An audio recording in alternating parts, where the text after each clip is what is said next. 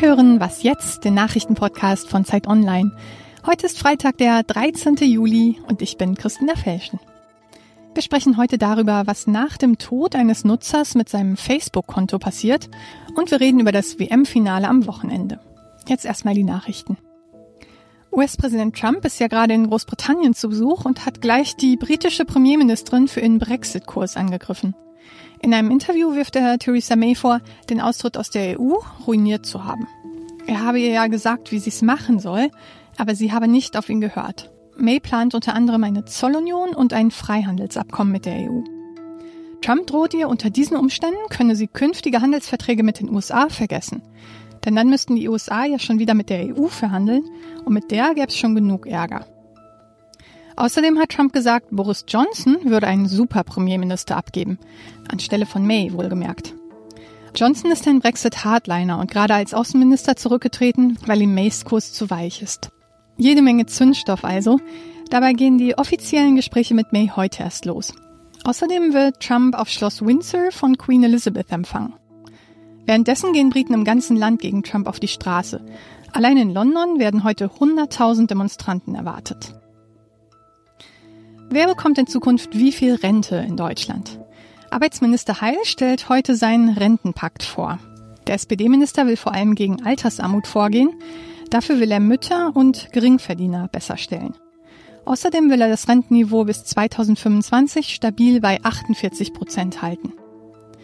Redaktionsschluss für diesen Podcast ist 5 Uhr.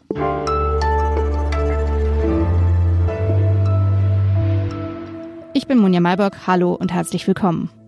Ein Facebook-Konto kann vererbt werden. Das hat gestern der Bundesgerichtshof entschieden. Geklagt hatte die Mutter eines 15-jährigen Mädchens, das im Jahr 2012 gestorben war.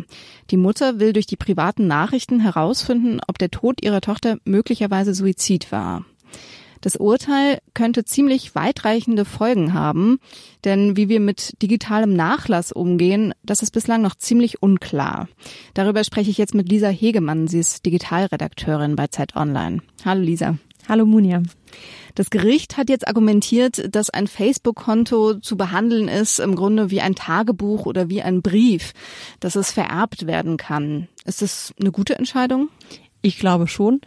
Ich finde auch den Vergleich mit dem Brief sehr gut, weil am Ende ist eine digitale Nachricht oder eine E-Mail ist auch nichts anderes als eine Korrespondenz mit einer anderen Person. Und das ist ein Brief ja am Ende auch.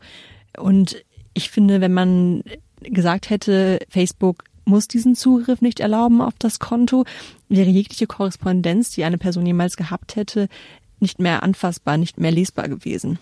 Und das ist schon problematisch insofern, als dass die Hoheit letztlich nicht mehr bei den Erben gelegen hätte, sondern Facebook die Daten weiter gehortet hätte. Und man weiß nun mal nicht, was damit vielleicht in irgendeiner Form irgendwann mal passieren könnte. Dieses ganze ähm, Verfahren hat sich über die verschiedensten Instanzen über mehrere Jahre hingezogen und Facebook war strikt dagegen. Die wollten die Daten nicht rausgeben. Was ist deren Interesse? Facebook hat argumentiert, dass man ja die Daten von allen Nutzern schützen muss. Dabei geht es nicht nur um die Daten der Verstorbenen, sondern auch um die Personen, die mit der Verstorbenen kommuniziert haben. Sprich, Facebook hat gesagt, die wussten ja gar nicht, dass irgendwann mal jemand anders da reingucken könnte. Der BGH hat jetzt gesagt, ja, stimmt schon, aber erstmal können die nur darauf vertrauen, dass, dass die Nachrichten an ein bestimmtes Nutzerkonto gehen.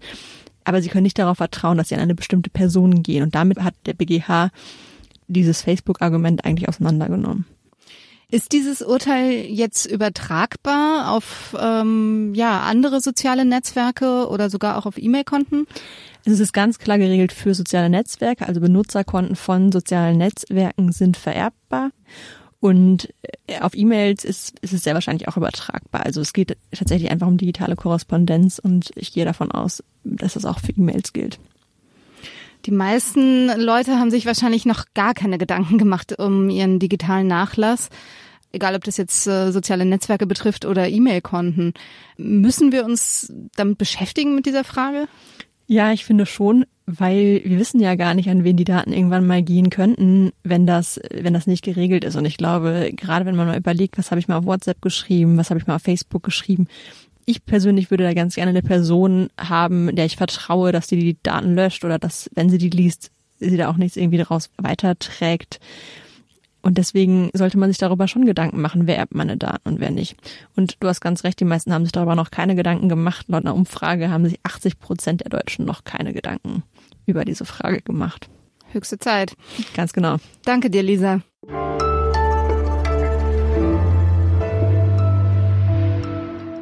Und sonst so?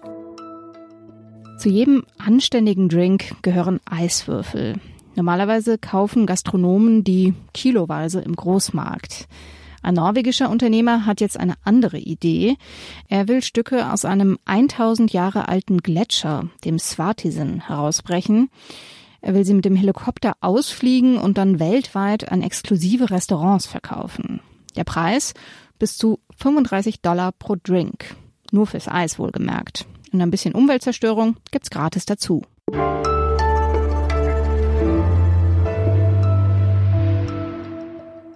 Am Sonntag ist WM-Finale. Frankreich spielt gegen Kroatien, also der große Favorit Frankreich gegen den Underdog, der noch nie im Finale stand. Darüber spreche ich jetzt mit Oliver Fritsch, unserem Sportreporter, der die ganze WM in Russland verfolgt hat. Hallo Olli. Hallo Monja. Ich bin ja noch ein bisschen heiser vom Halbfinale. Ich habe mit kroatischen Freunden in einer sehr verrauchten Bar geguckt. Du warst im Stadion in Moskau. Warst du denn überrascht vom Sieg der Kroaten? Also ehrlich gesagt nicht. Ich habe das war mein Tipp, dass die Kroaten gewinnen. Ich halte sie für spielstärker. Ich äh, muss vorweg sagen, ich liebe England. Ich bin popkulturell, wie wir alle wahrscheinlich, äh, englisch sozialisiert. Und ich schätze auch den Fußball und die Stimmung. Aber den, der Mannschaft in England oder dem Fußball in England fehlt was. Und zwar Strategie und äh, sowas wie ein Mittelfeldspiel. Passen und kombinieren, da sind sie nicht gut. Sie können sehr stark im Eins gegen Eins sein. Sie haben talentierte junge Spieler. Aber das Fußballspielen, das, äh, das liegt ihnen nicht so. Und das haben die Kroaten besser drauf. Am besten äh, zu erkennen natürlich an Luka Modric, dem Spielmacher dieser Weltmeisterschaft. Ähm, das hat er auch im Halbfinale wieder gezeigt. Er kann das Spiel denken, er hat enormes Ballgefühl und deswegen hat Kroatien auch gewonnen.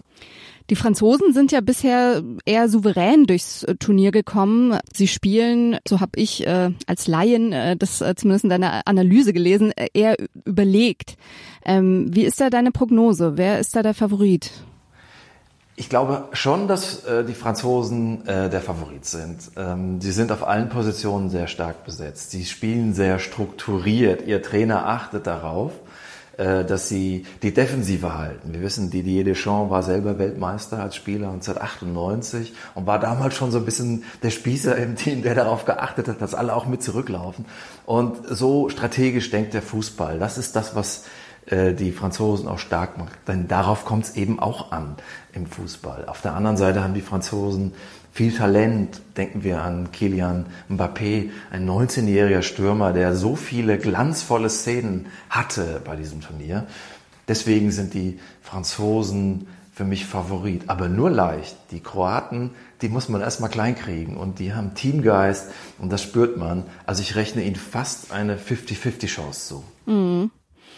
Über ein anderes Thema müssen wir noch kurz sprechen, den deutschen Fußball. Der DFB springt ja sehr unsanft mit Mesut Özil um. Reinhard Grindel, der DFB-Präsident und auch der Manager Oliver Bierhoff, die schieben Özil ja jetzt den Misserfolg so ein bisschen in die Schuhe. Mit sportlichen Fakten hat es ja erstmal gar nicht so viel zu tun. Ähm, warum machen die das? Ja, die wollen ihre Haut retten. Das ist das, was Politiker jetzt machen in solchen Fällen, wenn es mal nicht läuft. Ist ja auch neu für den DFB, dass man mit einem Misserfolg umgehen kann. Da sind die offenbar nicht dran gewohnt. Und jetzt es kommt eine ganz billige Nummer. Man sucht sich einen raus. Ne?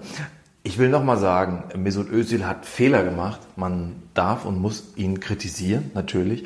Aber das hätte man auch vor der WM machen müssen. Da hätte man sich auf etwas einigen können, auf eine gemeinsame Erklärung.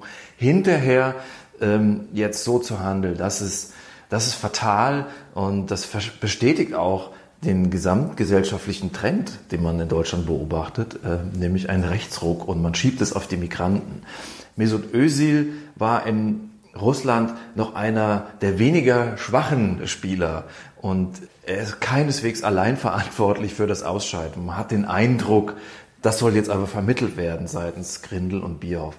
Und die Forderungen nach Rücktritt, die jetzt aus der Politik kommen, ne, die Forderungen an Grindel und an Bierhoff, also sind tatsächlich auch ernst zu nehmen. Also du meinst, die müssten zurücktreten? Sie sollten gut darüber nachdenken ähm, und wenn Sie an Ihrer Politik festhalten, dann ja. Danke dir, Olli. Ja, gerne. Und über den Ausgang des WM-Finales berichten wir dann am Montag im Podcast. Das war's für heute bei Was jetzt? Schönes Wochenende. Tschüss.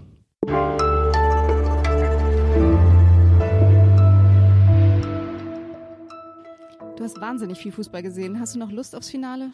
Ja, natürlich, unbedingt.